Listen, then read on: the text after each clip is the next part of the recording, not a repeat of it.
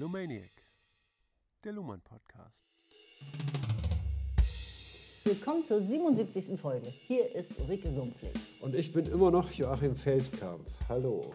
So, ja, wir kommen zu einem neuen Abschnitt bei Niklas Luhmann. Und zwar im Recht der Gesellschaft auf Seite 333. Oh, Glückszahl, stimmt. Glückszahl, genau. Und es ist der letzte Abschnitt eines ganzen Kapitels. Das ist das Kapitel Die Stellung der Gerichte im Rechtssystem. Haben wir rausgearbeitet. Dass die Gerichte nämlich eine Zentrumsstellung haben Ganz genau. und ein Entscheidungszentrum bilden. Und Richtig. jetzt blickt Luhmann eigentlich nochmal abschließend darauf zurück, was bedeutet das eigentlich, wenn in einem Funktionssystem wie dem Rechtssystem sich ein Entscheidungszentrum herausgebildet hat, in dem sogar Hierarchie möglich ist, wie wir gesehen haben. Und es geht jetzt abschließend nochmal um dieses Verhältnis zwischen primär funktionaler Differenzierung, Ja, die wir ja heute überall vorfinden, also Ja. in der Politik, im Wirtschaftssystem und eben auch im Rechtssystem. Und um diese Einordnung, dass aber daneben auch im Zentrum eines solchen Systems ja. eben auch Hierarchie wi- wieder, wiederbilden kann, könnte man sagen. Hierarchie war ja in der Vormoderne Ja, was die, heißt, die sich beste- äh, primäre Form gewesen. Die, Es leistet eine, eine wichtige Funktion. Ne? Ja. Es ist sozusagen das Zentrum und die äh, Peripherie, aber wir, wir greifen schon voraus. Ne? Na ja, also wir sollten vielleicht lieber in den Text einsteigen. aber das ist das Thema. Ne? Also, Ja. dass es eben in einem Funktionssystem mehrere Differenzierungsformen geben kann. ja, genau. Und wie wir sehen werden, äh, diese hierarchische aber eben dann nur im Zentrum. Ja, genau.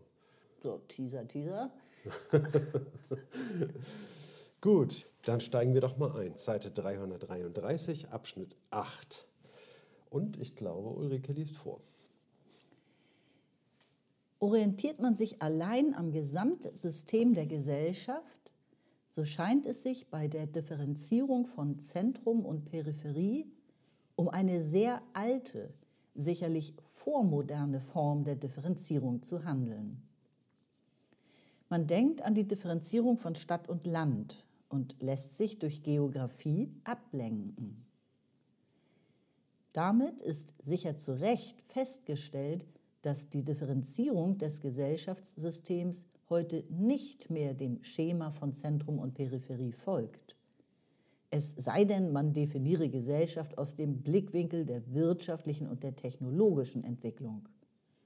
Und selbst dann wird auf die geringe geografische Stabilität solcher Zentren hingewiesen.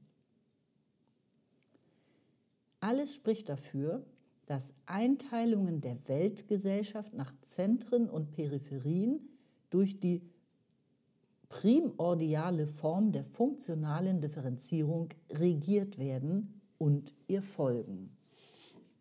Ja, Mist, mir ist das Wort primordial durch die Lappen gegangen. Stelle ich gerade fest, habe ich nicht primordial ist ganz einfach irgendwie vor, vorgeordnet. Ne? Okay, also so wie primär. Ja, genau. Primär oder also Mhm. in, in der Ordnung vorne stehend. Gut. Ne? Das haben wir ja auch rausgearbeitet, dass Systeme im obersten Sinne der Differenzierungsform funktionale Differenzierung folgen. Ne? Ja. Und dass es davor eigentlich keine Systeme in diesem Sinne von funktional geschlossenen Systemen auf Autopoiesis basierend. Ne? Solche Systeme gibt es eigentlich erst seit der funktionalen Differenzierung. Also ich finde es immer wieder verblüffend. Im Grunde hat es ja alles schon immer ein bisschen in einer Mixtur gegeben. Profession, Beruf, Fachwissen und Ausdifferenzierung, also funktionale Orientierung, ja, gab es auch schon vor 2000 Jahren. Ja, klar, also, natürlich, ne, aber nur- in einem äh, systemformenden Sinne. Ne? Genau. Dass es eben und der, dass dieses System auf das Betreiben der Autopoiesis äh, oder auf Basis von Autopoiesis Funktionen erfüllt. Ne? Das ist das Novum. Genau, Ne? ja, ja. Und dass sie sich selber auf diesen äh, Zweck hin optimieren im Sinne von eine Evolution betreiben, die Mhm. äh, darauf reagiert, irgendwie, wenn es da strukturelle Probleme gibt. Ne? Genau, also Aber kommen wir einfach mal auf den Text zurück, würde ich sagen. So, ne? Also was, was sagt er hier in diesem Abschnitt? Ne? Er sagt, dass Zentrum und Peripherie eine Differenzierungsform ist, die vormodern bezeichnet werden muss, also veraltet ist, ne, weil wir uns ja in der Moderne befinden. Und ja, und was versteht man darunter? Ja, ich würde sagen, Soziologen würden darauf antworten, irgendwie, ja, die Differenzierung von Stadt und Land. Mhm. Ne? Dann würde man abgelenkt werden, irgendwie. Ne? Das sind ja geografische Beschreibungen. Also man denkt dann an die Stadt Paris und das ganze Umland ne? und an die Bauern, die ihre Produkte auf dem Land produzieren und in die Stadt transportieren und so weiter. Ne? Und lässt sich durch Geografie ablenken. Aber man muss verstehen, dass das eigentlich eine äh, Geografie in diesem Sinne nur eine Metapher ist. Nämlich wenn Luhmann sagt, dass Gesellschaften vornehmlich aus Kommunikation bestehen, dann hat diese Differenzierung von Zentrum und Peripherie eine ja, quasi semantische Bedeutung in der, in der Kommunikation. Mhm. Ne? Das heißt also in der es ist die Kommunikation darum, ne, was die Bedürfnisse von Paris sind, was die Stadtzölle anbetrifft und was die ähm, Strukturierung der Gesellschaft angeht, wie Bauernhöfe in dieser Zeit funktionieren, wenn ihre Aufgabe auch darin besteht, die, Französe, äh, die Pariser Märkte mit zu versorgen. Ja, und wobei in einem Zentrum, was meistens ein Entscheidungszentrum ist, ja. werden ja auf Basis von Kommunikation tatsächlich eben meistens äh, die, die Entscheidung äh, getroffen. Das Zentrum hat sich aber wiederum geografisch tatsächlich auch abgebildet. Es hat sich ne? tatsächlich, ja, na, also natürlich, man kann es ein, geografisch, ja, ja, man kann diese Differenzierungsformen geografisch abbilden. Ne? Aber man, man müsste auffallen, irgendwie, dass man äh, zwischen Zentrum und Peripherie oft keine scharfe Grenze ziehen kann, ja. sondern diese Grenze schwammig ist. Und aber Zentrum und Peripherie etwas ganz Bestimmtes meint in der Kommunikation, ja. ne? dass die Kommunikation eben durch das Zentrum bestimmt wird mhm. irgendwie, ne? und nicht durch allein durch seine seine Umwelt, wenn man sich in der Peripherie befindet, irgendwie, ne, dann ist, äh, sage ich mal, passiert in der Stadt ganz viele Dinge, die ähm, auf dem Land berücksichtigt werden müssen. Ja. Ne? Und da zeigt sich eben genau diese Differenz von Zentrum und Peripherie in der Kommunikation. Und die geografische Abbildung ist allenfalls sowas wie eine Metapher. Mhm. Ne? Aber äh, eigentlich heißt es, ein, es ist eine, eine semantische Differenz, die dadurch gekennzeichnet ja. wird. Einverstanden. Veraltet ist es nur in dem Sinne, dass man ja das auf Stadt-Land reduziert, an Geografie denkt und dann sagt irgendwie, ja, das gilt ja heute gar nicht mehr, ne, weil äh, solche klar definierten Zentren haben wir eigentlich gar nicht mehr und durch den Pendlerverkehr ist das sowieso alles äh, in Frage zu stellen, ne, ob man diese Grenze überhaupt noch ziehen darf. Ne. Naja, wir haben Hauptstädte zum Beispiel. Ne? Jede Nation im politischen System also das politische System hat ja sich dann auch wieder in Subsysteme in Nationen aufgegliedert, mit, wiederum mit geografischen Grenzen. Und die haben dann ihre Hauptstädte und da sitzen immer die Regierungen. Also könnte man so zum Beispiel sagen. Ne? Also die Frage, Frage ist, ist es noch eine, eine soziologische Differenz, die man braucht, um Nein. die Gesellschaft zu beschreiben? Nein. Um, äh, ja. Das braucht man eben heute nicht mehr, mhm. ne? sondern es geht sowohl in Stadt als auch Land. Irgendwie die Kommunikationswege sind alle geglättet. Es ja. ist fast einerlei, ob man in der Stadt im Homeoffice sitzt oder auf dem Land im Homeoffice sitzt. Das ist, spielt keine große Rolle mehr. Und deswegen sagt Luhmann, da ist ja so eine Differenzierungsform, aber ist, ne, die man jetzt auf Kommunikation ummünzen muss. Ne? Dann ist die Frage, ob man dann immer noch sagen kann, ob sie veraltet ist. Vielleicht muss man sie nur anders interpretieren, mhm. um sie reaktivieren zu können. Ne? Aber das würde jetzt vorausgreifen, wenn wir da schon was drüber sagen. Ne? Ja. Wir sehen auf jeden Fall, ist die funktionale Differenzierung die primordiale. Ne? Aber dann zeigt sich ja, dass die funktionale Differenzierung paradox zum Teil ist. Ne? Paradoxien müssen ausgeglichen werden. Gemanagt werden. Gemanagt werden. Ja. Ne?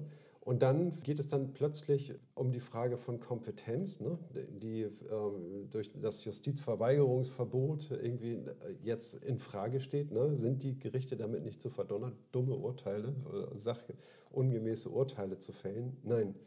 Ne, es gibt natürlich den Anspruch auf Kompetenz, ne, der ist nicht immer zu erfüllen, aber wenn er nicht zu erfüllen ist, dann gibt es eine organisatorische Ebene, die hierarchisch mhm. strukturiert ist, ne, um diese Edge Cases, diese mhm. seltenen Ausnahmefälle zu regulieren, ne, wo, das, ja, ja.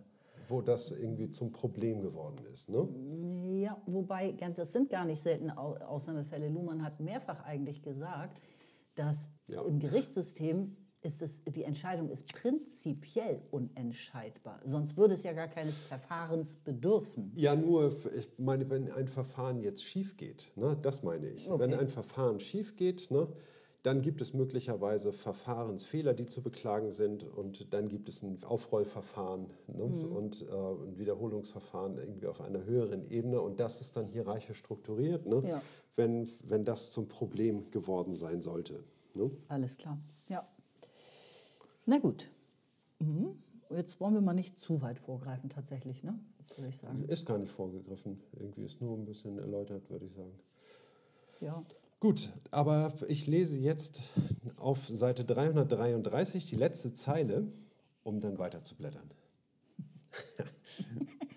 oh Wunder. Okay. Aber das schließt keineswegs aus, ja ermöglicht es vielleicht sogar, dass die Differenzierungsform von Zentrum und Peripherie innerhalb von Funktionssystemen zu neuer Blüte kommt. Und zwar in dem Maße, als auch hier die Form der Hierarchie sich als zu restriktiv erweist. Wenn das zutrifft, dann wäre unser das Rechtssystem betreffender Befund kein Einzelfall. Und man könnte die Analyse auch durch Vergleich mit entsprechenden Entwicklungen in anderen Funktionssystemen abstützen. Ja. Okay, also die These lautet, funktionale Differenzierung, wenn sie dann einmal bestimmend ist, primordial, vorherrschend, primär, heißt das nicht, dass nicht auch andere Differenzierungsformen, wie zum Beispiel Zentrum, Peripherie oder Hierarchie, gleichzeitig fortbestehen können oder sogar zu neuer Blüte gelangen können. Genau. Ja. Und das ist ja im Rechtssystem so gewesen, dass sich das Gerichtssystem erstmal bilden musste. Die ausschlaggebende Wendung war ja dieses Justizverweigerungsverbot. Das hat es ja den Gerichten dann ermöglicht, von diesem Moment an wirklich allein zuständig zu sein äh, für, für diese äh, Rechtsprechung. Und niemand anders, äh, es gibt keine andere Stelle, kein anderes System mehr in der Gesellschaft, das ihnen das abnehmen kann. Ja.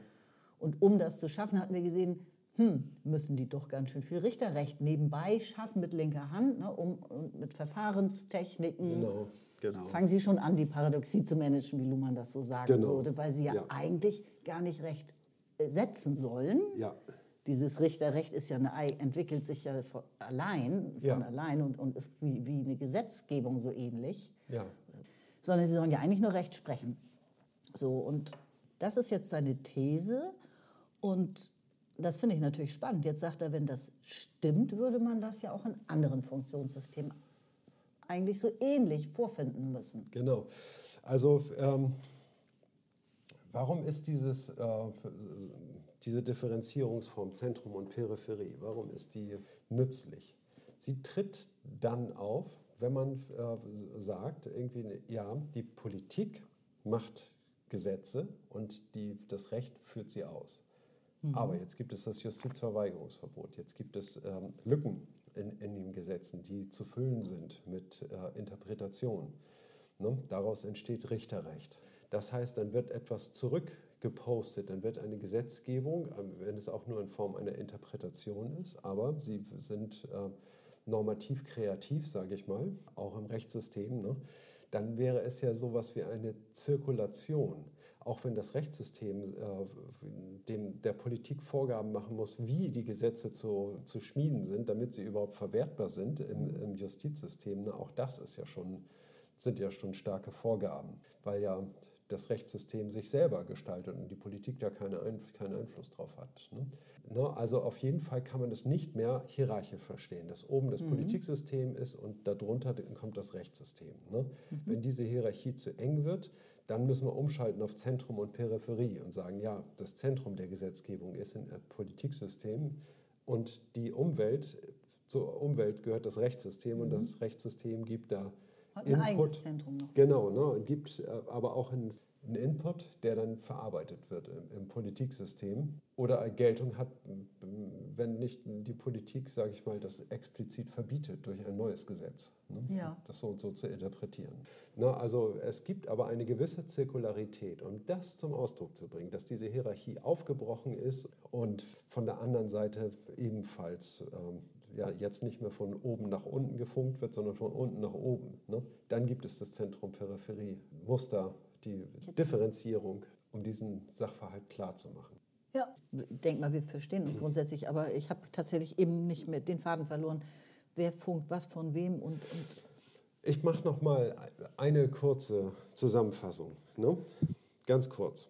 Wenn wir von Zentrum und Peripherie sprechen, dann ist es eine Ausweichform aus einer hierarchischen Struktur. Und die finden wir in der Organisation der Gerichte eben vor. Ne? Es gibt dort eine hierarchische Form, sage ich mal, in der äh, Klärungsfälle möglich sind, ne, wenn Widersprüche zum, äh, zum Tragen kommen und, ähm, oder Verfahrensfehler äh, gemacht wurden. Dann wird das in der Organisation dieser Gerichte Konsequenzen haben. Personalien werden hinterfragt und so weiter. Ne? Und es gibt ja auch äh, Landesgericht, Bundesverfassungsgericht und so weiter, Genau. verschiedene Gerichtsformen einfach. Ja, genau. Und dann gibt es irgendwelche äh, Verfahren, in denen Urteile als ungültig erklärt werden und so weiter. Ne?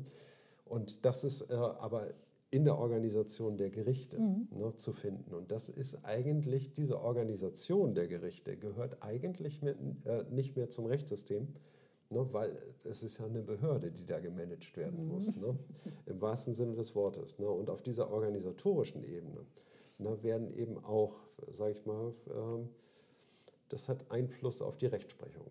Absolut, aber ich meine, es gehört schon zum Rechtssystem. Luhmann hat das ganz klar äh, als Zentrum des Rechtssystems Genau. äh, bezeichnet, als Entscheidungszentrum, als Subsystem im System. Genau. Ne? Und ich denke, es ist auch autonom innerhalb dessen, was es eben überhaupt zu entscheiden hat, autonom in seiner Rechtsprechung. Das weiß ich nicht wie autonom. Also es ist ja nur das Zentrum. Es ist ja nicht mehr sozusagen dieser absolute, äh, so eine Totalität, ne, sondern es ist eine flache Hierarchie mit einem Ballungsgebiet ne, und was nach außen hin abfällt, wie so eine gaußsche Normalverteilung. Und so muss man sich die Hierarchie jetzt vorstellen, als ein Mittelpunkt auf der Landkarte. Ne? Ich bin auch nicht ganz sicher, ob man den Ausdruck äh, autonom gebrauchen kann. Hatte er den denn selbst gebraucht, dass das Gerichtssystem ein autonomes System ist? Ich glaube tatsächlich auch nicht. Ne? Letztlich ist das Gerichtssystem eine Institutionalisierung, ne, wo entschieden wird. Ne?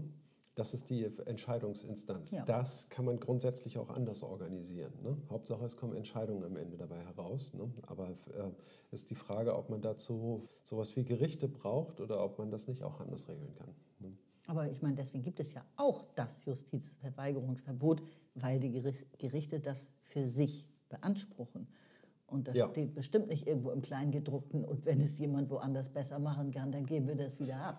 Nein, nein, nein. Also- ich will nur sagen, dass, dass wir da eine Form gefunden haben und diese Form ist jetzt Fakt. Ja. Ne? Sie hätte anders sein können. Das heißt nicht, dass man, äh, dass man jetzt nach Alternativen suchen könnte. Mhm. Das geht nicht. Ne? Also das Rechtssystem ist Fakt.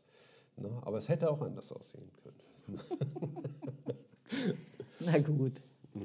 Dann würde ich sagen, lese ich jetzt mal weiter mit dem, jetzt kommt es nämlich zu den anderen Funktionssystemen, ob wir da ähnliche Strukturbildungen vorfinden. Ja. Seite 334. Im Wirtschaftssystem, um damit zu beginnen, stößt man auf durchaus vergleichbare Strukturen. Hier obliegt das Paradoxie-Management den Banken. Nur sie haben die Möglichkeit, ihre eigenen Schulden gewinnbringend zu verkaufen. Nur sie stehen vor dem Problem, die Wirtschaft zugleich zum Sparen und zum Geldausgeben anreizen zu müssen. Ihre Funktion beruht auf dem elementaren Sachverhalt, dass wirtschaftliche Transaktionen mit Zahlungen operieren und jede Zahlung, ihrem Geldwert entsprechend, zugleich Zahlungsfähigkeit und Zahlungsunfähigkeit erzeugt. Die damit verbundenen Zeitprobleme werden durch Handel mit Zahlungsversprechen ausgeglichen. Also dadurch, dass die Banken die Rückzahlung von Einlagen versprechen und sich die Rückzahlung von Krediten versprechen lassen und aus der Differenz Gewinn ziehen, also sich selbst unterhalten. Damit verbindet sich die Funktion der Vermehrung der Geldmenge, also die weitere Paradoxie, dass die Geldmenge im Wirtschaftssystem zugleich als konstante und als variable Summe behandelt wird. Und es funktioniert im Rahmen von Randbedingungen, die vor allem von der Zentralbank beobachtet werden. Okay. Ich würde mal sagen, das war das Wirtschaftssystem in a nutshell. Ja, absolut. absolut. In äh, zehn Zeilen, aber es ja. ist irgendwie. Äh, ah, ich stehe drauf, ich finde es gut. Ja, ich finde es auch gut. Also vor allen Dingen, weil man es versteht ne? Ja. und es nicht irgendwie zu kompliziert ist. Lösen wir es auf. Also, wir sprechen jetzt vom Wirtschaftssystem und wir fragen uns, gibt es hier auch so etwas wie eine Zentrum-Peripherie-Differenzierung? Ja, Genau wie im Rechtssystem die Gerichte das Zentrum des Rechtssystems das darstellen, stellen die Banken im Wirtschaftssystem ein Zentrum dar. Mhm. Und zwar wird dort etwas gemacht, was nirgendwo anders geht. Nur eine Bank kann das machen. Und zwar virtuelles Geld erzeugen, indem mhm. sie Folgendes machen. Sie äh, vergeben Kredite. Kredite haben einen Gegenwert der in einer Immobilie besteht. Diese Immobilie gibt es aber äh, zum Zeitpunkt der Kreditzahlung noch gar nicht. Ne? Aber man, äh, es gibt das Vorhaben. Und wenn das Vorhaben abgesichert ist, soweit man es beurteilen kann und das Risiko kalkulierbar ist, wird man einen Kredit vergeben und äh, gibt einen Haufen Geld raus, den man hat oder auch nicht hat. Ne? Wenn man den nicht hat, dann holt man sich den einfach von der Zentralbank. Dann kann eine, eine Bank sich anmelden bei der Zentralbank und sagen, hey, ich brauche hier mal 1,5 äh, Millionen. Ne? Die haben wir nicht in der Kasse. Gut, jetzt ähm, hat sich an der Geldmenge eigentlich nichts geändert. Kann es ja nicht. Ne? Was ist jetzt ein Kredit? Ein Kredit ist, sage ich mal, äh, dann wechselt ein Batzen Geld den Besitzer und wenn die Zentralbank das rausgibt, ne, die schießt dann neues Geld in den Markt hinein irgendwie, ne, und sagt irgendwie, okay, das ist das Geld, das es vorher noch gar nicht gab. Ne? Und ähm, das drucken wir ne, und geben es an die Bank raus. Und vor allem ist es ein Zahlungsversprechen, Versprechen ja. in die Zukunft. Das genau. Wort benutzt Luhmann hier ja. Genau, also wir sehen irgendwie, es kommt tatsächlich ja mehr Bargeld, mhm. sage ich mal, dann auf den Markt. Irgendwie. Wenn es nur Bargeld gibt, dann müssen halt Scheine gedruckt werden. Ne? Das funktioniert aber auch mit elektronischen Konten. Äh, aber es gibt eine begrenzte Geldmenge und jetzt gibt es plötzlich mehr. Warum gibt es jetzt plötzlich mehr? Ja, weil es ein, eine Immobilie gibt und diese Immobilie ist Geld wert. Ne? Und diese Immobilie ist zwar noch nicht gebaut, ne? aber es gibt den Schuldschein. Und dieser Schuldschein, der ist äh, so gut wie Wahres, sag ich mal irgendwie. Ne? Das hat ja einen realen Gegenwert. Ne? Diese, das Bauvorhaben wird angeschoben, ne? das prüfen die Banken, dass die Aufträge vergeben sind und dass alles kalkuliert ja, ist und so weiter. Ne? Und auf diese Art und Weise kommt es zu einer Vermehrung von Geld. Ne? Und auf der gleichen Seite, äh, gleichzeitig irgendwie, ne, geht man ja bei, beim Handel mit Geld eben davon aus, dass, der, äh, dass die Menge des Geldes begrenzt ist. Auf jeden Fall jonglieren die äh, Banken in diesem Bereich, dass sie quasi Geld produzieren, indem sie Kredite vergeben. Auf der Basis von Versprechungen, die in die Zukunft weisen, die immer ungewiss ist. Genau. Und der Hausbau kann ja zum Erliegen kommen. Baufirma geht stiften, ist pleite, Haus wird gar nicht gebaut. Ja. Kredit dann, wird gar nicht zurückbezahlt das und so weiter. Ist, das ist nicht das Drama. Das Drama ist, wenn, der, äh, wenn dem, derjenige, dem Sie den Kredit gegeben haben, zahlungsunfähig ja, ist. Ja, genau. Ne? Ich will ja nur darauf hinaus, dass ja. es Versprechungen sind, die mit Zeit operieren, ja. weil es in die Zukunft immer weist. Mhm. Man weiß nicht, ob zurückgezahlt wird. Das sind riskante Versprechungen. Also die benutzen, die, ähm, die, die Menschen die Paradoxie mit Zeit, ja. ne, indem sie es in die Zukunft schieben. Genau, genau, wie eine Einlage. Du kannst ja dein Geld als Termingeld bei der Bank anlegen. Mhm. Damit gibst du ja der Bank Kredit. Mhm. Das sind die, was er mit Depositenbanken meint. Mhm. Also es wäre jetzt das umgekehrte Spiel. Jetzt hat die Bank von dir einen Kredit genommen, weil du da irgendwas angelegt hast. Genau, das wäre dann das. Äh, richtig, sie Und- versuchen sich überall dazwischen Und, zu schieben. und Ne? es ist Zeit. Es Genau. ist, wird wieder mit Zeit operiert, ne? weil in der Zwischenzeit verdienen sie ja mit, durch Zinsen an deinem darum liegenden Geld. Ja, Das heißt, das sind alles Zahlungsversprechen, die mit Zeit, äh, die Zeit gewinnbringend nutzen. Richtig. Und dann kommen die verrücktesten Effekte kommen noch hinzu. Ne? Also Banken, wenn sie Geld verleihen, so, und wenn das Geld dort eingegangen ist und der hat zufällig ein Konto auf derselben Bank, ne, dann ist es schon einen Tag später wieder in der Kasse. ne? Das heißt also, dann, äh, deswegen versuchen Banken große Netzwerke, ganze Stadtflächen abzudecken, ne, damit eben dieser Zirkulationseffekt des Geldes irgendwo zum Tragen kommt. Ne? Und je dichter dieses Netz ist, desto öfter können sie dasselbe Geld verleihen. Äh, Ich glaube, wir könnten jetzt wahrscheinlich noch ziemlich viele Ja, Stories aus dem Banksystem. Also Ja. wir sind ja keine Banker. Was meinst du, was es alles zu erzählen gäbe, wenn, wenn wir hier Börsianer werden? Hätten wir wahrscheinlich noch viel haarsträubendere Geschichten. Genau. Auf jeden Fall sehen wir, dass, dass Banken eine ganz besondere Stellung haben auf dem, äh, auf dem Geldmarkt, eh, weil dort Dinge passieren, die in keinem anderen äh, Unternehmen passieren. Ne? Dass sie dieselben Euro mehrmals verleihen können ne? Und, oder dass sie einfach Geld produzieren können quasi, was es vorher noch gar nicht gab. Irgendwie das haben sie Zugriff drauf. Ne? Können sie von der Zentralbank einfordern, die sagen, ja, die sind kreditwürdig, okay, schieben wir mal so und so viel hin, drucken wir und, äh, und die geben das raus. Ne? Ja, und also in die Wirtschaft der Gesellschaft hat Luhmann, glaube ich, äh, eben herausgearbeitet, die wichtigste Funktion der Wirtschaft ist die Weiterleitung von Zahlungsfähigkeit. Ja. Ne? Und er kommt ja hier auf das Paradoxie-Management zu sprechen. Und wir wollen das ja auch vergleichen mit dem Rechtssystem, mit dem Gerichtssystem besser gesagt. Ja. So wie die Gerichte permanent die Paradoxie managen müssen, dass sie auch ein bisschen Richterrecht entwickeln müssen, obwohl sie ja nur Recht sprechen sollen, Ja. managen Banken unter anderem die Paradoxie, dass immer der, der zahlt, zahlungsunfähig ist in Bezug auf diese Summe jetzt. Die hat er ja gerade aus der Hand gegeben. Und der andere ist zahlungsfähig. ne? Also was Richtig. denn nun eigentlich? Genau, ne, da verlagert sich die Zahlungsfähigkeit irgendwie. Ne? Verlagert sich, genau. Richtig. Ja. Also die Zentren von Funktionssystemen kann man vielleicht hier schon sehen, die managen Paradoxien. Die haben eigentlich einen coolen Job. Genau. Paradoxien So, des Gesamtsystems, Ja. kann man vielleicht nochmal sagen.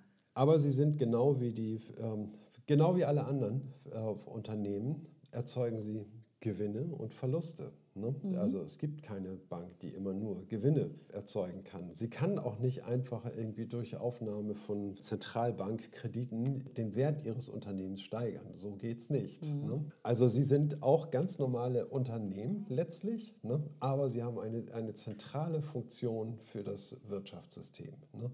Damit sind sie ein Zentrum, sage ich mal, um das sich herum alle Zahlungsaktivitäten, die eben das Entscheidende für das Wirtschaftssystem sind, irgendwie herumranken.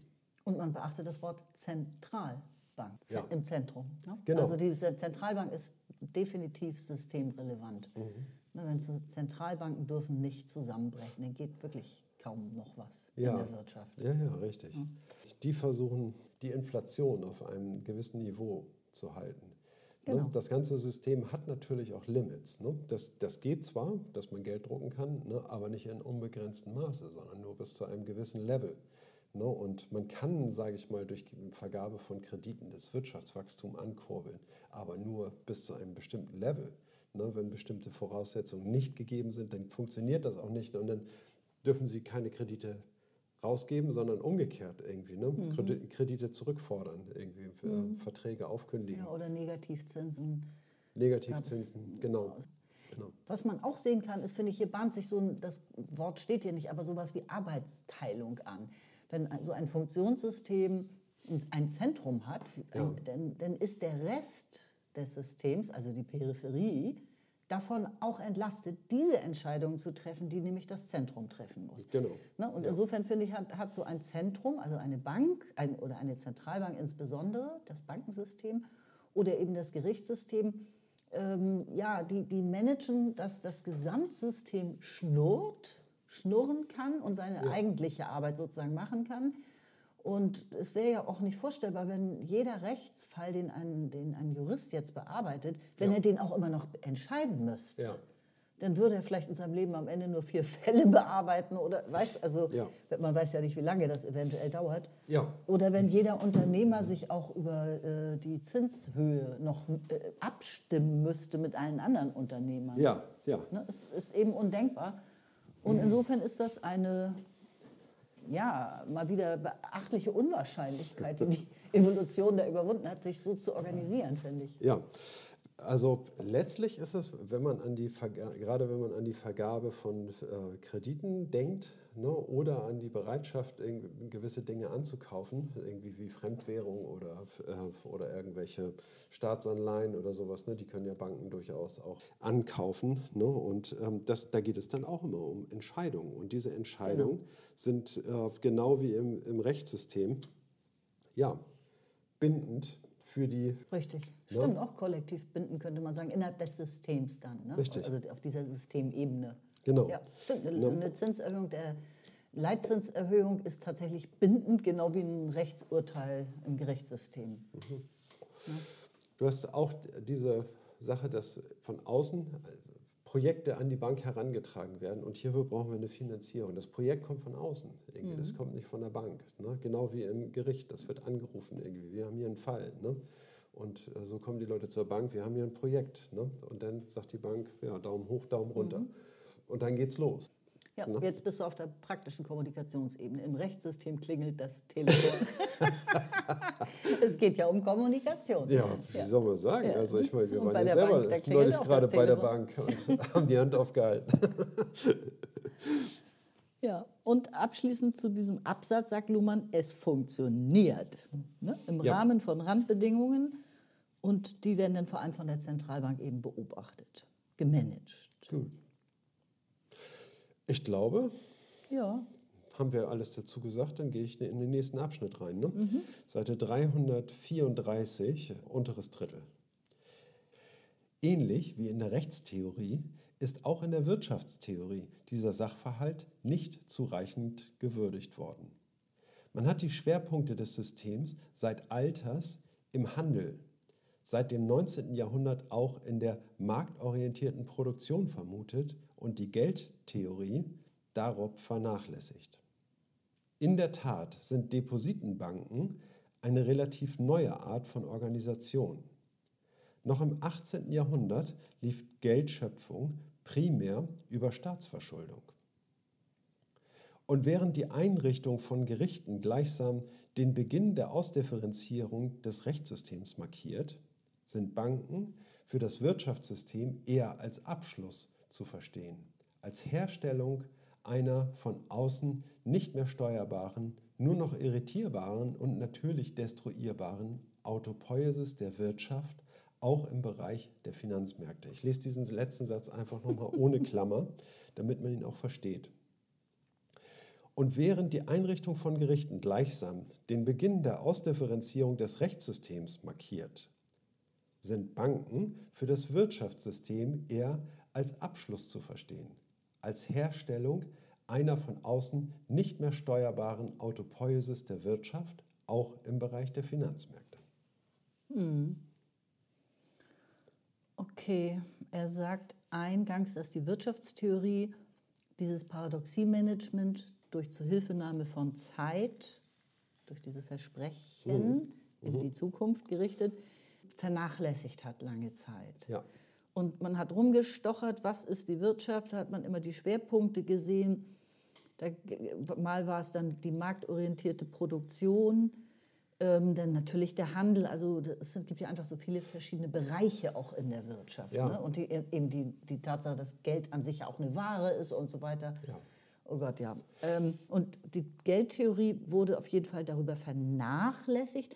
Ich meine, das kann einen jetzt ein bisschen erstaunen, wenn man sich überlegt, dass Karl Marx das Kapital, das sind hunderte Seiten, und da- das heißt ja das Kapital. Also man sollte ja meinen, das würde ja eigentlich nur um Geld gehen, tut es aber gar nicht. Ne? Also es stellt ja ständig diesen Gegensatz äh, Kapital und Arbeit. Daran arbeitet sich das vor allem ab. Ja. Ne? Dieser Arbeitsfaktor, ja, der ist ja in Luhmanns Augen nicht ganz so wichtig, ist einfach nur ein Faktor. Ne? Aber im Wesentlichen geht es tatsächlich um das Geld an sich. Ja, genau. Und es geht um das Geld an sich, genau wie man hat. äh, wie bei Karl Marx, ne, der ja den Quell des Reichtums, ne, das war die Innovation, ne, hat sich verlagert irgendwie. Ne. Vorher war es der Quell, äh, Boden, ne? der war der Boden. Ne, und, äh, und dann hat man sozusagen den Quell des Wohlstands, des Reichtums irgendwie im, in der Arbeit gesehen. Mhm. Ne? Und äh, Marx hat das eindrucksvoll gezeigt, irgendwie, wie sich, äh, wie sich Preise bilden, irgendwie, wie man Rohstoffe äh, erstmal gewinnen muss und, äh, und damit man einen Rohstoff zahlen muss, ist die Relation, ja, wie viel Arbeit ist dort eingegangen, um, ähm, um diesen Rohstoff bereitzustellen. Ne? Und das muss gedeckt sein irgendwie. Ne? Und dann kann äh, der Mehrwert und dann sind die Produktionsbedingungen ne, relevant. Ne, mit welchen Maschinen wird gearbeitet? Irgendwie, ne, wenn ich tolle Maschinen habe, die mir die Arbeit leichter machen, gute Vorrichtung, gute Arbeitsorganisation, ist alles günstiger und schlanker und das sorgt für extra Profite und so weiter. Ne, und hat damit herumjongliert, aber hat dabei wirklich das Geld als ein Zahlungsmittel, was dann letztlich äh, von einem, ja, wie soll man sagen, Mittel umzu zum, äh, zur Zweckbestimmung selbst geworden ist. Es geht darum, Geld zu vermehren. Ne? Ich meine, das hat Marx ja sauber rausgearbeitet, das ne, sozusagen. Aber er hat es Ja. sozusagen an Gier aufgehängt und vor allem ganz stark an Arbeit aufgehängt. Mhm. Und der Finanzmarkt ist ein eigener Markt. Ne, das ist ja also eine Welt nochmal für sich. Und ähm, Mhm. Richtig, Geld eigen- kann eben nicht nur Gesetzen, durch ja. Arbeit von anderen Leuten, durch Ausbeutung von Arbeit erzeugt werden, sondern eben durch Geld an sich, durch Zinsen. Ja. Ja, und, Genau. und vor allem in diese, dieses, dieser Zeitfaktor, dass es ständig um Versprechungen geht, in welche Richtung das Geld auch immer geliehen, verliehen wird Mhm. oder man es sich leiht, ne, dass das äh, riskante Versprechen sind und die Profit, also der Profit wird ja auch aus dem Zeitgewinn gezogen, wie Ja. Luhmann hier auch nochmal deutlich gesagt hat. Und eben nicht nur durch Arbeit. Das heißt, im Grunde ist es unterkomplex. Ne? Das, das ist ja auch aus dem 19. Jahrhundert eine Theorie, Ja. die äh, ist einfach heute, heute nicht den, der Komplexität der modernen Funktionssysteme, soll man sagen, angemessen, dafür ist sie nicht ausreichend. ne? Genau, genau. Richtig, ne? also es, die äh, Semantik hat sich in, in andere Bereiche verlagert und ich glaube, heute tritt es deutlich zum Vorschein, ne? wo man dann sagt, ja, äh, also äh, ich glaube, ein ganz, ein ganz großer Anteil, über 90 Prozent der Produkte, die an den Finanzmärkten gehandelt werden, ne, sind rein virtuelle Produkte, Ja. die überhaupt keine Warenwertentsprechung haben. Das sind Wetten auf irgendwas. Ja, genau. No? Wetten. Wetten. Ja. Da haben wir, wie sie, wie, sie wieder die Versprechungen. Ja. Eine Wette ist ein, ein Zukunfts Genau. also eine Hoffnung, dass sich etwas erfüllt oder enttäuscht wird. Genau, ne, und die Kurse steigen und sinken mit der Wahrscheinlichkeit, ähm, wie die äh, Wette denn ausfällt. Ne? Und dann, wenn ein, das Endergebnis, sage ich mal, ganz stark danach aussieht, irgendwie, ja, dann wird das Papier natürlich, dieser Wettschein wird dann teurer. So. Und dann, ja, was hat das für einen äh, realen Gegenwert in Form von Häusern oder von anderweitig verwertbaren äh, ne, es hat, hat keinen Gegenwert in diesem Sinne. Ne? Und das ist der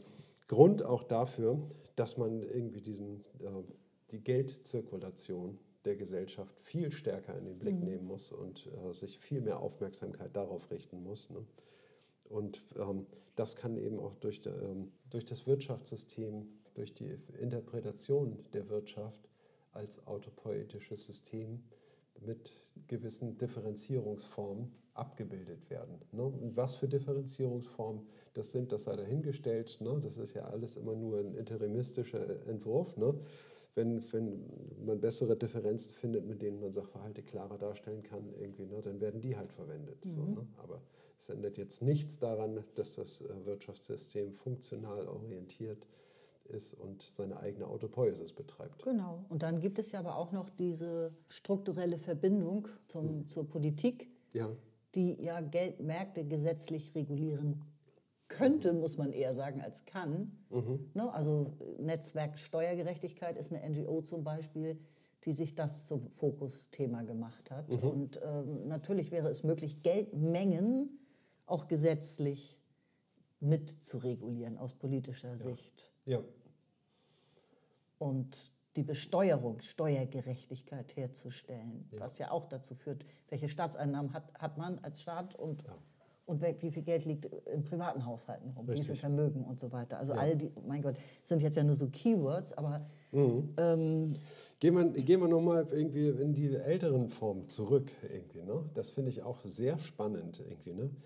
Wie war es in älteren Gesellschaften irgendwie, wo man jetzt noch diesen Fokus auf das Geld gar nicht so sehr hatte, ne? sondern irgendwie eher das als ein Problem angesehen hat. Da hat man, ist man davon ausgegangen auch, ne, dass ja die Staatsverschuldung, ne, der Staat leiht sich Geld, bezahlt damit Projekte, ne, die dann einen Gegenwert haben, irgendwie meinetwegen in irgendwelchen Bauwerken. Ne, aber auf der anderen Seite ist es eben auch so, dass der Staat dadurch Menschen in Lohn und Brot versetzt, die an diesem Bauprojekt beteiligt sind. Ne, dieses Geld verteilt sich in der Gesellschaft, ne, sorgt für eine stärkere Zirkulation. Damit können Menschen ihre Schulden zahlen und ihre Projekte dann doch weiter vorantreiben. Und es kommt gesellschaftlich, äh, ja, es, es kommt, sage ich mal, in Form von Steuern zurück, ne? weil äh, plötzlich Dinge möglich geworden ja, sind. wir können uns jetzt gleich über die Schuldenbremse unterhalten. Ich wollte nur sagen, dass, der, äh, dass darin irgendwie äh, so war das damals aufgehängt. Ja. Ne? Deswegen war es leider Gottes auch so, ne? dass die immer ein gutes Investitionsprojekt, um die Wirtschaft anzukurbeln, ein Krieg war, ne? weil dort Material in Massen verschlissen wurde. Ne? Das heißt wahr. Ist, ja, Ist, ist, ist, leider, immer, ist ne? immer noch so. Ne? Aber äh, zum Glück schon ein bisschen antiquiert. Also damals war es eine Notwendigkeit, einen Krieg anzufangen, um die Wirtschaft anzukurbeln. Heute ist es das nicht mehr in dem Maße. Heute weiß man das anders zu managen, ne? weil man es auch besser versteht, wie das Mein. Eindruck ist, dass dieses Instrument gerade wieder sehr modern geworden ist, wirklich. Wir haben eine Schuldenbremse und der Staat darf nicht investieren in die Zukunft, also ne, wenn das sich nicht leisten kann, sozusagen. Und äh, Investitionen in die Zukunft, jetzt Infrastruktur zum Beispiel, sind ja lohnende Investitionen, weil es sonst Mhm. einen Investitionsstau gibt, der sehr viel teurer wird und nachfolgende Generationen belastet. Ja. Ne, und das ist ja eine gewisse Idiotie, dann zu sagen, nee, wir dürfen aber nicht, das kneifen wir uns, wir dürfen diese Schulden nicht machen. Ne, und Kriege werden geführt. Also Ja. Punkt, Fakt. Okay. Ne, ich finde, dass wir Ich da nicht uns groß verändert haben, ehrlich gesagt. Ja, ähm, also neuerdings irgendwie muss man sagen, seit der Krieg in der Ukraine ähm, tobt, ist, ähm, kann man sagen, irgendwie, nee, haben wir ja doch noch nicht allzu viel daraus gelernt. Irgendwie, ne? Aber eigentlich ähm, weiß man, wie es funktioniert, Ja. auch ohne Krieg. Ne? Ja. Und Hast du natürlich recht. ja. Ich kann dann immer nur nicht an mich halten und muss das. ja, weil das will Ja. es jetzt auch nicht zu schön schwafeln, sozusagen. Ne? Das Nein, die natürlich, moderne ja, Demokratie. es- und wir, wir wissen das ja jetzt ja alles so richtig toll, wie es geht. So Es ist es, gibt- ja irgendwie leider nicht. Es ne? gibt keinen Grund, sich zurückzusetzen und zu sagen, irgendwie, ja, dann haben wir es ja. Irgendwie, nee, nee, das ist ähm, nach wie vor gibt es eine Kriegsgefahr, die geht ja nicht unbedingt nur davon aus, dass man Geld braucht ne? Oder die Wirtschaft wieder zum Laufen kriegen muss. Ne? Ähm, ja, haben wir uns gerade verzettelt? Nö, Nee, ne? nö. Nicht Es- zu sehr. Ich, ich könnte zum Beispiel noch anfügen, einmal Ausgangspunkt, einmal so ein bisschen krönender Abschluss. Diese, das ist auch eine zeitliche Differenz hier nochmal zu sehen Ja. oder einen Unterschied einfach zu sehen zwischen Ja. Wirtschaft und Recht. Wir haben mehr als genug gesagt, die ähm, Stellung der Gerichte, dass die ein Zentrum gebildet haben, war ein Ausgangspunkt dafür, dass Ja. die richtig Fahrt aufgenommen haben und sich au richtig ausdifferenziert haben und Mhm. ihre eigenen Verfahren entwickelt haben. Und dass das verfassungsrechtlich abgesichert wurde und so weiter. Ne? Mhm.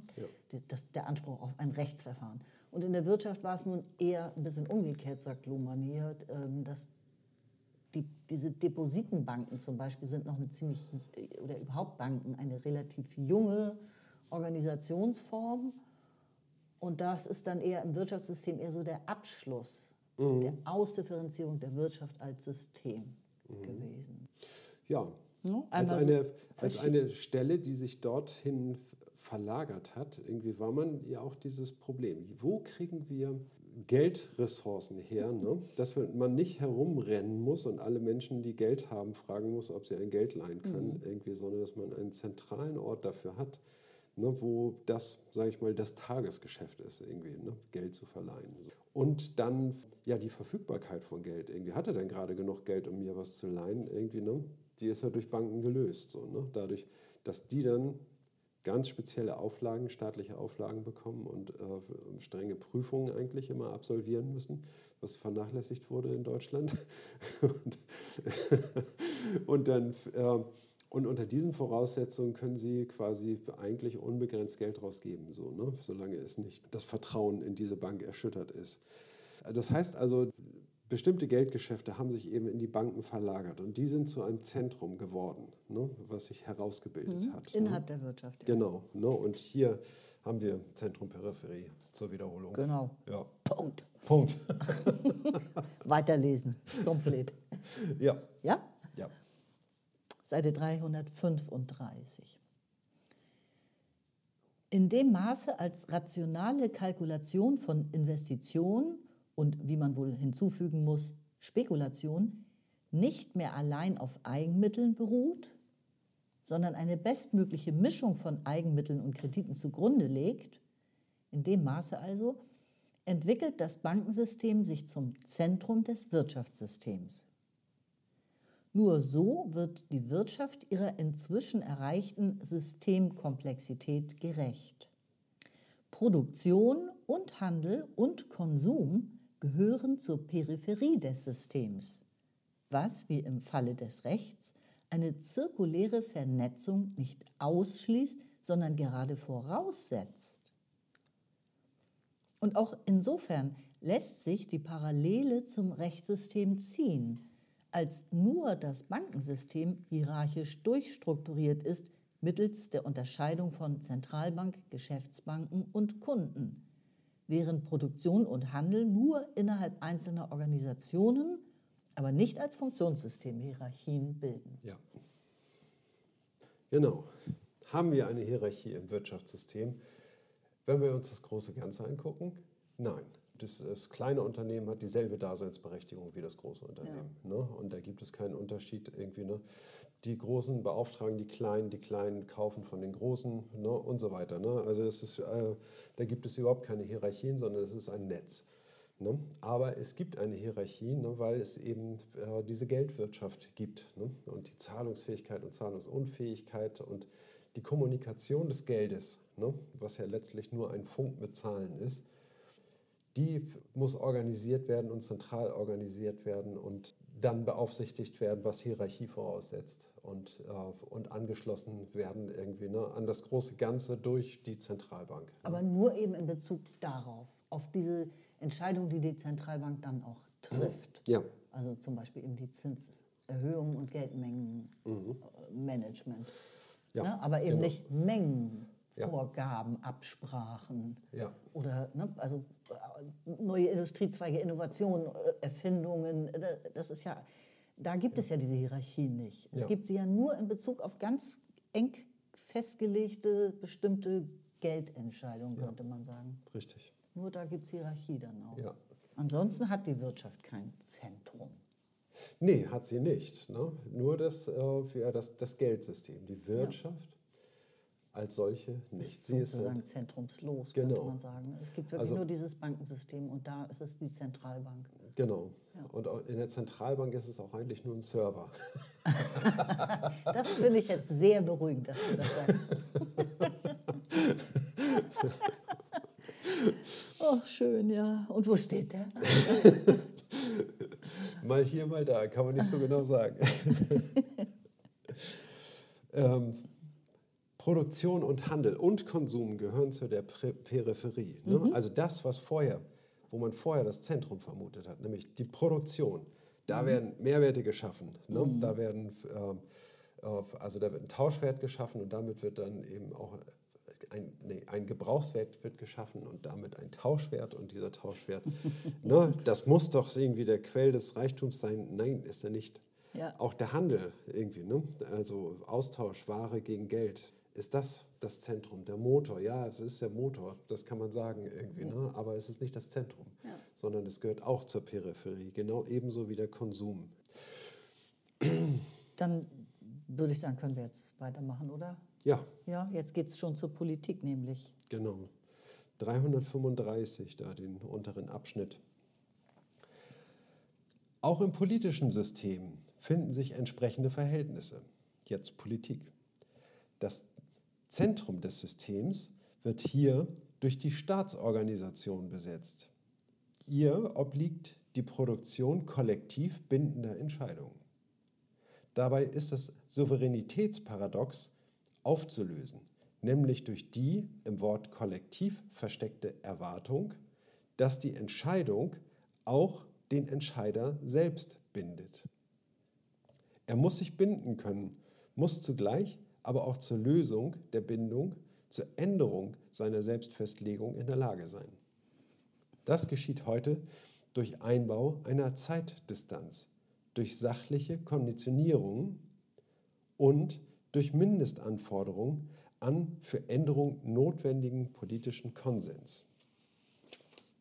Eben deshalb ist der Staat nicht mehr, wie im 18. Jahrhundert, die Zivilgesellschaft selbst und auch nicht mehr wie im 19. Jahrhundert das politische System.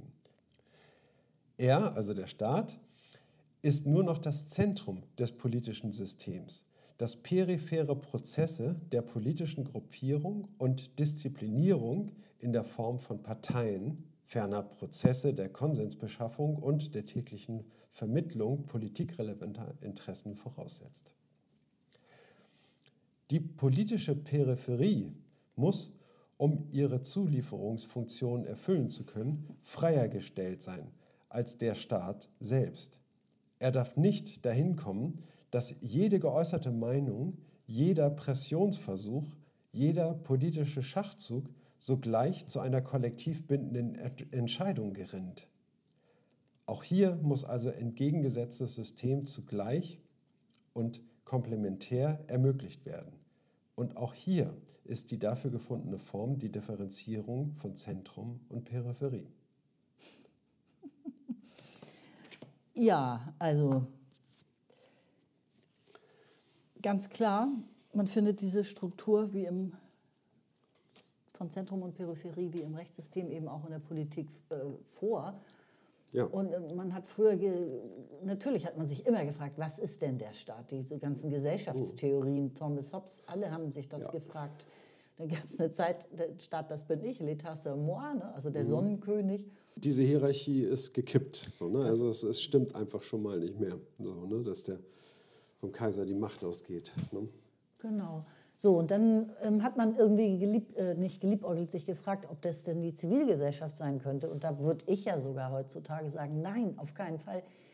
Die Zivilgesellschaft ist ja gerade sowas von ausgeschlossen aus ihren Funktionssystemen. Ne? Also die Zivilgesellschaft ist ja grundsätzlich Umwelt. Und das Zentrum des äh, politischen Systems ist eben tatsächlich nur diese Staatsorganisation. Und also damit kann man sagen, die Regierung. Mhm. Ne? Das, das, äh, sind die Ministerien, die Bundesministerien, das, mhm. die Regierenden. Das ist, denen obliegt ja die Ministerialbehörden, die äh, Staatsorganisation. Ja. Und die können Entscheidungen treffen. Von deren Kommunikation geht Macht aus.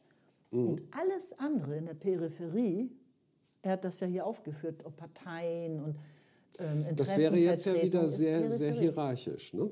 Also es geht ja. Gar nicht mal, nö. Es ist, es ist nicht hierarchisch, weil es gibt Macht und Gegenmacht. Also das eine ist Macht überlegen, das andere Macht unterlegen. heißt aber nicht, dass die andere Seite keine Macht hat. Die Opposition, die Parteien, die Verbände und so weiter. Die mhm. haben ja auch alle Macht. Ja, also ich versuche mal. Ähm, wenn wir jetzt an das politische System denken, dann haben wir, man könnte sagen, irgendwie, äh, okay, der Kaiser ist jetzt durch ein Parlament ersetzt, was in Berlin sitzt und früher in Bonn gesessen hat. Und die haben jetzt die Macht. Aber so ist es ja nicht, sondern Politik ist ein, ein Prozess, der eben auch funktional darauf ausgerichtet ist, unser Miteinander zu organisieren. Ne? Und, und, es gibt Regierung, die Herrschaftsspitze ist ersetzt durch Regierung und Opposition, durch so ein Doppelschema. Ne? Und das eine ist, kann eine Zeit lang an der Macht sein und dann kann sich das Blatt wieder wenden. Genau, aber es ist natürlich auch ähm, äh, so, dass eben genau wie bei Banken und, und im Rechtssystem politische Bedarfe an die Politik herangetragen werden. Mhm. Dafür gibt es einen geordneten Prozess, wie Änderungen in das Politiksystem hineingetragen werden. Ne? Es müssen da Mehrheiten gefunden werden, die das mittragen. Ja. Es muss irgendwie eine ähm, Anliegen formuliert werden. Es muss eine Partei gefunden werden, die das dann auf Landesebene oder auf Bundesebene als Antrag übernimmt irgendwie und es muss in den politischen Prozess eingeschleust werden, dieses Thema. Und dann wird im Parlament darüber verhandelt und, dann, und es werden dann Entscheidungen getroffen. Aber es gibt immer diese Papiere, da steht irgendwie Problembeschreibung, Gesetzvorschlag, irgendwie ne, so und so und so könnte man das regeln. Ne, und darüber verhandelt dann das Parlament. Ne also die Peripherie, ne? das sind diese ganzen, ja, das ist erstmal der Groll, der zu Hause entsteht. Das ist dann der. Nee, alle äh, Parteien sind auch Peripherie. Alle, die gerade nicht an der Regierung sind, das ist auch alles Peripherie. Das sind ja nicht nur die Protestbewegungen. Nee, nee, ich sage ja, habe ja überhaupt nicht die hm. Protestbewegung gemeint. Ich meine, jedes. Ähm, ähm, politische Interesse beginnt darin, dass man darüber kommuniziert. Ne? Und, dann, und diese Kommunikation in bestimmte Bahnen, in bestimmte Kanäle lenkt. Und wir sind da jetzt immer noch in der, jetzt sind wir vielleicht auf Parteiebene. Ne? Und, und, und äh, dann gibt es vielleicht große Punkte, ne? die in dieser Partei äh, mitgetragen werden. Ne? Und dann wird daraus eben halt so langsam dieser Prozess eingeleitet, dass dann wirklich in ein, ein Parlament ankommt und darüber entschieden wird. Ne? Mhm. Die Politik entscheidet wieder so.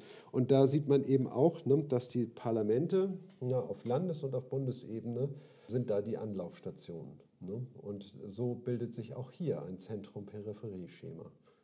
Ja, auf jeden Fall natürlich. Wir haben ja jetzt auch noch gar nicht nochmal gesagt, welche, von welcher Paradoxie reden wir eigentlich? Es geht ja hier wieder mhm. um ein Paradoxie-Management. Ja. Die Paradoxie soll invisibilisiert werden, die soll nicht sichtbar werden, die muss auf Teufel komm raus verschleiert werden.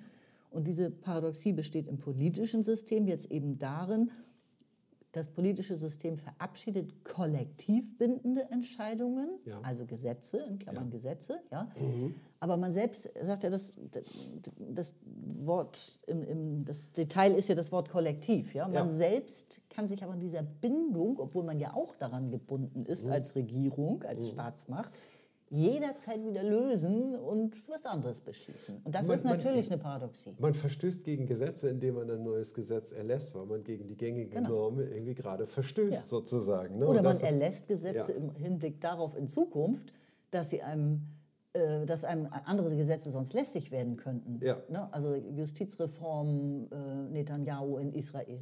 Mhm, ne? genau. also, oder ich weiß nicht, also da gibt es so viele Beispiele, ne, dass äh, Regierende das Gesetz so ändern, dass sie nicht äh, eingeknastet werden können, sage ich ja. jetzt mal. Also sich selbst Immunität in irgendwas verleihen zum genau. Beispiel. Oder dann gibt es halt irgendwie so, so, Gesetze, die sind verbindlich und dann gibt es Gesetze, die sind noch verbindlicher und dann gibt es noch die Verfassung und diese ist ja super verbindlich. Ne? Und dann gibt es einen Paragraphen in der Verfassung, dass kein Gesetz in der Verfassung geändert werden darf. Und, nee. Aber man kann ja dieses Gesetz, dass dieses Gesetz nicht geändert werden darf, irgendwie erstmal abschaffen und dann die Gesetze ändern. Also es gibt ja dann doch einen Weg. Aber, aber das ne? gibt es auch so nicht in der Verfassung, also nicht pauschal. Die Verfassung ja. ist, glaube ich, schon über 40 oder 50 Mal geändert worden. Ja, eben, ja, ich ja. will nur sagen, irgendwie, ne, da gibt es eben auch äh, Paradoxien, ne, mhm. die äh, auftreten können und ähm, Geltung, die über Zeit erzeugt wird, über, in der Zeitdimension ergibt es dann Sinn, irgendwie, dass man Ge, äh, Gesetz erlässt, was eigentlich fortgeschrieben werden soll und für die, äh, also für immer dann eben auch eingehalten werden soll. Aber man hat im Hinterkopf, möglicherweise wird dieses Gesetz irgendwann wieder ausgesetzt. Ähm, Sogar sehr schnell oft. Das hatten wir ja. an, an, einer Stelle auch einmal, dass das zur Moderne gehört, dass wenn man nicht so richtig weiß, was man entscheiden soll, dann äh, schneidet man die Probleme so ein bisschen klein, mhm. probiert was aus und hat schon im Hinterkopf, sonst ändern wir das eben wieder. Ne? Ja. erstmal weitersehen, sozusagen genau. ein Schrittchen weitergehen. Auch das Recht kann heute eben viel schneller und wird auch viel schneller wieder geändert als ja. früher. Ja. Und was eben noch diese, diese Parallele ist, weil du die Zeit nochmal angesprochen hast zu, zum Rechtssystem und auch zum Wirtschaftssystem, die besteht eben auch wieder darin, dass Verfahren benutzt werden, die zeitaufwendig sind. Ein Gesetz zu ändern ist ein zeitaufwendiges internes, im politischen System normiertes Verfahren, mhm. was wiederum nur, äh, was, was du mit Expertenwissen durchziehen kannst. Also wieder brauchst Profession, mhm. du musst wissen, wie das geht. Und dadurch wird auch wieder Zeit gewonnen. Also ja. der Herrscher, der jetzt an Kollektiv sich selbst gebunden hat oder so, kann zwar Gesetze ändern, aber es braucht Zeit. Mhm. Ja. Auch das äh, politische System arbeitet mit Zeit, verschafft sich Zeit Absolut. durch Verfahren, Absolut, ja. ja, ja. um Gesetze zu ändern. Richtig. Also auch hier ist es so, dass sich das politische System, dieses ähm, Zentrum selber geschaffen hatte, irgendwie, ne? als ein Ort, wohin eben die Paradoxien hin verlagert werden, um dann an einem Ort gebündelt, irgendwie durch Sonderbedingungen, diese Paradoxien lösen zu können. Ne? Eben also auch in, in der Politik ganz besonders. Irgendwie gibt es ja Personalien, die ständig umgedeutet werden. So, ne? Es gibt nicht mehr den Herrscher, der dauerhaft Anspruch äh, für sich, äh, dauerhaft die Macht für sich Genau, beansprucht, ne? nicht sondern dauerhaft, sondern äh, auf Zeit. auf Zeit. Genau. Das ist genau der große Unterschied auch früher zum von Ja. Gott gegebenen König oder so. Da, das wurde ja vererbt, der Thron. genau. Und das Richtig. ist vorbei. Das ist vorbei. Ne? Heute ist der, ähm, der Staatsmann ein Diener des äh, Souveräns, nämlich äh, und das Souverän ist der Volk, das Volk. Der Volk. Und das ist ja die nächste Paradoxie. Ne? Das Volk ist sein eigener Herrscher und Untertan. Das ist die nächste Paradoxie, die eben permanent verdeckt werden muss. Ja, genau. Die haben aber auch schon so einige erkannt mittlerweile. Ne? ja, Wie wird man eigentlich äh, souverän? Naja. ist das ein Ausbildungsberuf? Und um da, also das ist wirklich ein perfektes Beispiel für dieses Paradoxie-Management. Das Volk ist in, dieser, in dem modernen Narrativ sein eigener Herrscher, Volksherrschaft, ne? Ja. und, sein eigener Untertan. Und gelöst oder, oder verdeckt wird diese Paradoxie ja durch dieses Zweierschema. Es gibt immer einen Wettkampf zwischen ähm, Regierung und Opposition Ja. und durch die Zeit. Ja, Wenn das schief geht, naja, dann kannst du nach vier Jahren das ändern. ja. Also es ist ein permanenter Austausch, in, es ist wieder ein Zukunftsversprechen, wieder eine Hoffnung, genau wie beim Kredit, von dem man auch nicht weiß, ob er zurückgezahlt wird, hast du hier auch im Politischen. Richtig. Ja, also ich glaube, das Fazit, was wir daraus ziehen sollen, ist, irgendwie, jetzt kommen wir auf, äh, wir auf ein paar systemtheoretische Überlegungen wieder zurück. Ne? Wir haben jetzt in verschiedenen äh, gesellschaftlichen Systemen diese Struktur von Zentrum und Per- Peripherie gefunden. Wir sehen, dass äh, diese funktional ausdifferenzierten Systeme Zentren bilden, ne, in denen Sonderbedingungen gelten und Paradoxien gelöst werden. Das hat- Gemanagt werden. Genau. Und womit man nicht fertig wird, wird in die Peripherie verschoben. Das Genau. finde ich super. ja. Genau. das- Unlösbare Probleme ab in die Peripherie. Genau, da sollen sich die Leute erstmal eine Meinung bilden und mit einer Idee zurückkommen. so ist es ja. Ja. Genau, so macht man das dann eben auch. Ne? Ja, auf jeden Fall kann man sagen, sind diese Zentren jetzt kein hierarchisches Zentrum des Systems. Ne? Es sind Ballungszonen in der Kommunikation dieser Systeme, wo Entscheidungen getroffen werden, die äh, Einfluss auf die Zukunft haben. Ne? Und damit der Autopoiesis dieser Systeme auch den Weg bereiten, indem, sage ich mal, diese Systeme auch lebendig gehalten werden. Ne? Durch neue Projekte, neue Anliegen, ne? durch Optionen und Chancen, die da eingelöst werden können. Genau. Und ich glaube, jetzt kommt da noch dazu, dass dieses, ähm, das wird markiert durch Ämter in diesen Systemen. Ne? Das ist da im nächsten Absatz. Ja, ich finde, wir sollten weiter. Ich mache weiter. Ist das der? Nee, das ist der vorletzte. Absatz. 236 Mitte. 336. 336, sorry. Ausschlaggebend für die Erhaltung dieser Ordnung ist die Erhaltung der Differenz von Zentrum und Peripherie. Hm. Deren systeminterne Grenze wird durch Amtsträgerschaft markiert und im grenzüberschreitenden Kreislauf politischer Macht reproduziert. Anders könnte es keine Differenz von Staat und politischen Parteien, keine Lobby, keine Differenz von Regierung und Opposition, keine Konkurrenz um die Besetzung politischer Ämter, also in einem Wort keine Demokratie geben. Aber man kann es auch umgekehrt sehen. Die Demokratisierung des politischen Systems erhöht die Systemkomplexität in einem Ausmaß, dass das System sich eine hierarchische Organisation nur noch in seinem staatlichen Kernbereich leisten kann und als Gesamtsystem zur Differenzierungsform von Zentrum und Peripherie übergehen muss. Ja, Ich würde sagen, dass wir das eigentlich schon gut abgedeckt haben mit Stimmt, dem, worüber ja. wir gesprochen haben. Aber wir können noch mal gucken. Ja. Die Amtsträgerschaft hatten wir noch nicht so hervorgehoben, dass Ja. das durch Ämter natürlich markiert wird, Genau, zu welchem System man sozusagen auch, oder. Teilsystem man überhaupt gehört. genau. Platzverweis. Genau.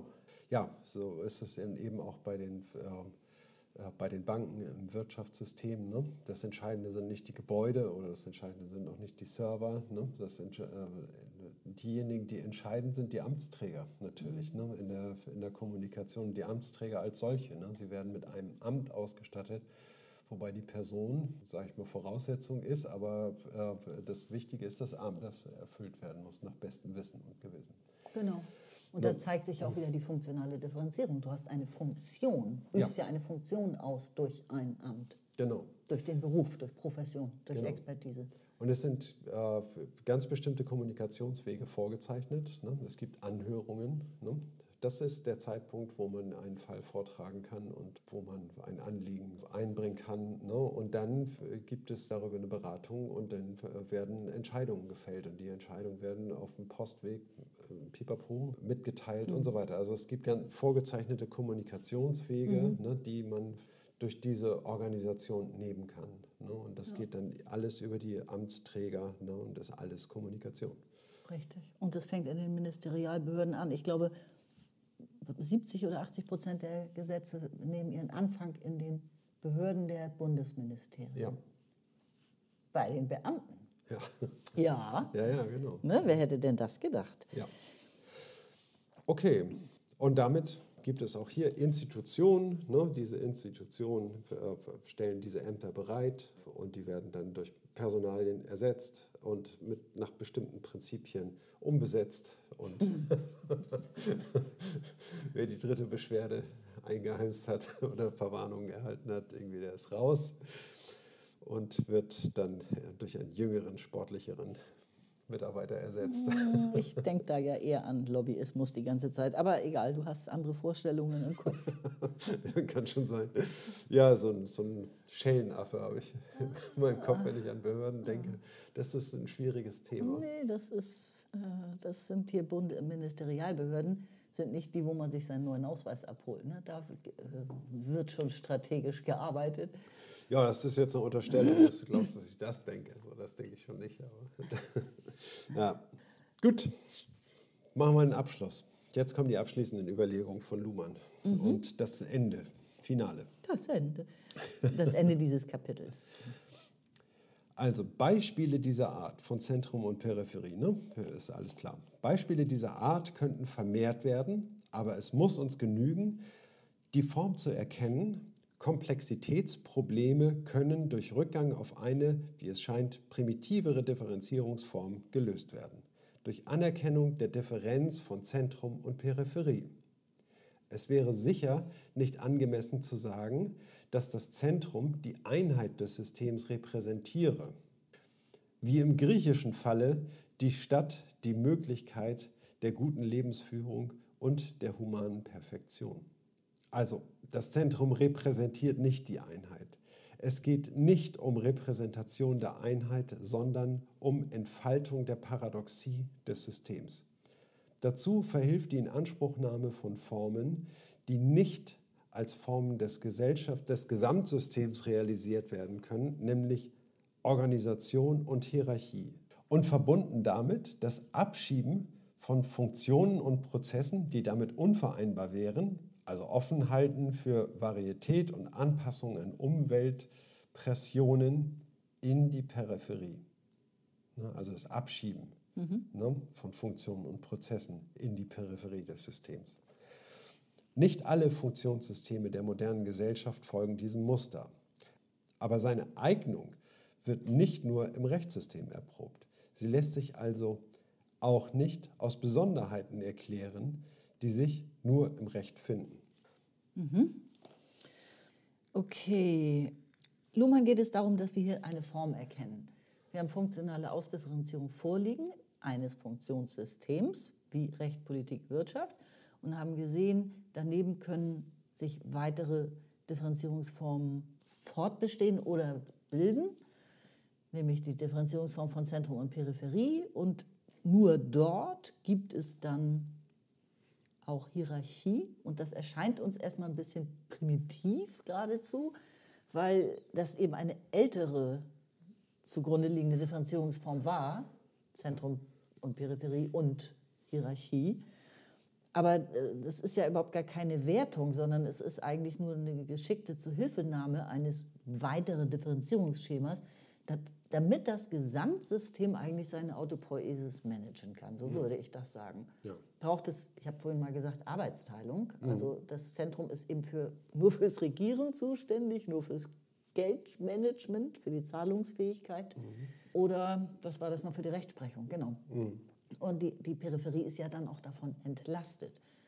Gleichzeitig ist es auch so, es wird in die Peripherie abgeschoben, was eben im Zentrum ja, da an, an Nichtzuständig, auf Nichtzuständigkeit trifft oder was das Zentrum auch vielleicht nicht bewältigen kann. Ja. Das ganze System muss eine ständig wachsende Eigenkomplexität managen in einer gesellschaftlichen Umgebung, die auch immer komplexer wird. Und das schafft es meistens auch nur, indem es Komplexität wiederum reduziert. Also das erklärt das dann auch ja. teilweise, denke ich mal, dass es muss auch deswegen diese Peripherie geben. Ja. Da ist das große Diskutieren sozusagen. Es muss diese Peripherie geben, damit man einen Ort hat, wo man Probleme, die man nicht lösen kann, hinabschieben kann. Ja, auch so. das, genau. Na, ne? ich möchte ins Zentrum. ja, ich denke, dass wir mit diesem Schema Zentrum-Peripherie keine Probleme haben sollten. Wir sollten es halt nur äh, richtig verstehen, was genau gemeint mhm. ist. Also auf gar keinen Fall ist es äh, die alte soziologische Beschreibung von Metropolregionen und umliegenden Ländereien, ne, mhm. die, ähm, das wäre Geograf Geografie und ist garantiert nicht das, was gemeint ist, ne, sondern es geht um eine Differenzierungsform, und um einen Begriff, den wir in der Systemtheorie auch gut verwenden können, weil wir Schwerpunkte der Kommunikation ausmachen können, da wo Entscheidungen getroffen werden, da wo wichtige Dinge, die äh, auf Messers Schneide stehen, äh, entschieden werden, in welche Richtung äh, das zu laufen hat. Und zwar so, dass es mit dem System, mit der Einheit des Systems konform geht. Ja, aber ich meine, genau die Einheit ist ja jetzt nochmal ein ganz wichtiges Stichwort, ne? weil ja. man hat ja immer oder sucht auch heute noch immer diese Einheit. Ne? Was, ja. was ist denn, worin besteht die, was könnte das überhaupt sein und wo, wo drin wird die oder wodurch repräsentiert?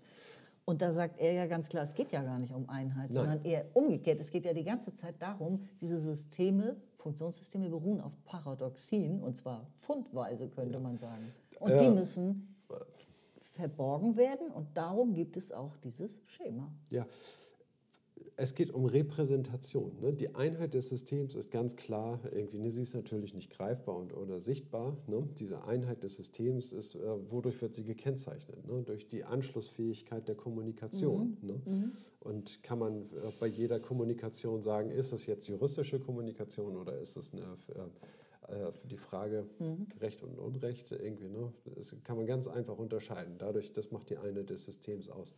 Geht es um Repräsentation, wenn wir vom Zentrum sprechen? Nein, das ist ne, nicht gemeint. Wir sehen, dass es ähm, Schwerpunkte der Kommunikation gibt. Ne? Die sind aber daran gebunden, eine gewisse Form einzuhalten. Und weil sie daran gebunden sind, irgendwie gibt es eine Hierarchie, die diese Strukturen beaufsichtigen muss. Ne? Wenn das nicht funktioniert, dann zerfällt das Kartenhaus. Dies, dieses Zentrum wird dann durch ein anderes Zentrum äh, ersetzt, solange bis man was Funktionsfähiges hat. Oder die Kommunikation kommt zum Erliegen. Ne? Das kann eben auch passieren, dass ähm, gesellschaftliche Systeme ja, brach liegen bleiben. Irgendwie lange Zeit hm. der ohne Veränderung folgen, Mangelwirtschaft, die nur funktioniert, irgendwie, weil es ganz dringende Bedarfe gibt. Also das Zentrum ist ein besonderer Ort, an dem Paradoxien entfaltet werden. Ne? Das ja. ist der Punkt. Um, um permanent verborgen zu werden. Um permanent verborgen ja. zu werden. So. Um auch eine, wie soll man sagen, auch eine Garantie, eine Funktionsgarantie zu haben. Ne? Wenn das, was im Zentrum entschieden wird, an allen anderen Orten in der Gesellschaft ebenso entschieden werden könnte. Ne? Ja. Das ist mit großen Problemen Chaos. verbunden. Das ist mit Chaos verbunden. Das würde so, zu ne? Chaos führen. Ja. Genau, also wenn alle, alle Organisationen, die an Wirtschaft beteiligt sind, auch die Zinsen beeinflussen könnten ja. und die Geldmengen ja. und äh, im Währungsgeschäft mitmurksen würden Oder wenn jede Partei Gesetze erlassen könnte Ja, und so weiter. Also, ne, und, und jeder Jurist könnte äh, Urteile sprechen. genau, genau. Kaum bist du drin, bist du Das, schon wär, das wäre das totale Chaos. Ja, ne? genau. Da ist es besser. Chaos. Also wenn man sich dieses Chaos vorstellt, wenn man selber Gesetzesvorhaben hat ne, und sich dann äh, sagt irgendwie, nee, ich glaube, es ist besser, dieses Chaos zu unterbinden und durch einen geregelten Prozess irgendwie den äh, Entscheidungen zu treffen. Ne? Ja. Und dass das in geregelten Bahnen verläuft, das ist Richtig. äh, Organisation und Ämter wieder. Genau. Ne? Also das sind dann auch die Stichworte, Ja. ähm, wie das letzten Endes geregelt wird in allen Funktionssystemen hier genau. gleichermaßen. Ja. Funktional, pragmatisch, Ja. schnell. Ne? Und dann, Geile Zeit. ja, Mann, haben wir das gut, dass wir hier gelandet sind. Ich weiß zwar nicht so ganz. Check. okay. Ich brauche jetzt einen Schnaps. Ja. Wir machen Feierabend. Nächstes Mal geht es weiter mit juristischer Argumentation, aber das kommt dann beim nächsten Mal. Ja. Ne? Ja, wie gehabt. Wir, genau, auch wir arbeiten nämlich mit Zeit. Und es ist ein Zukunftsversprechen, was wir gerade gegeben haben. Mal schauen, ob wir es einlösen. Ich hoffe in 14 Tagen. Na gut. Bis Okay. dahin. Tschüss. Tschüss.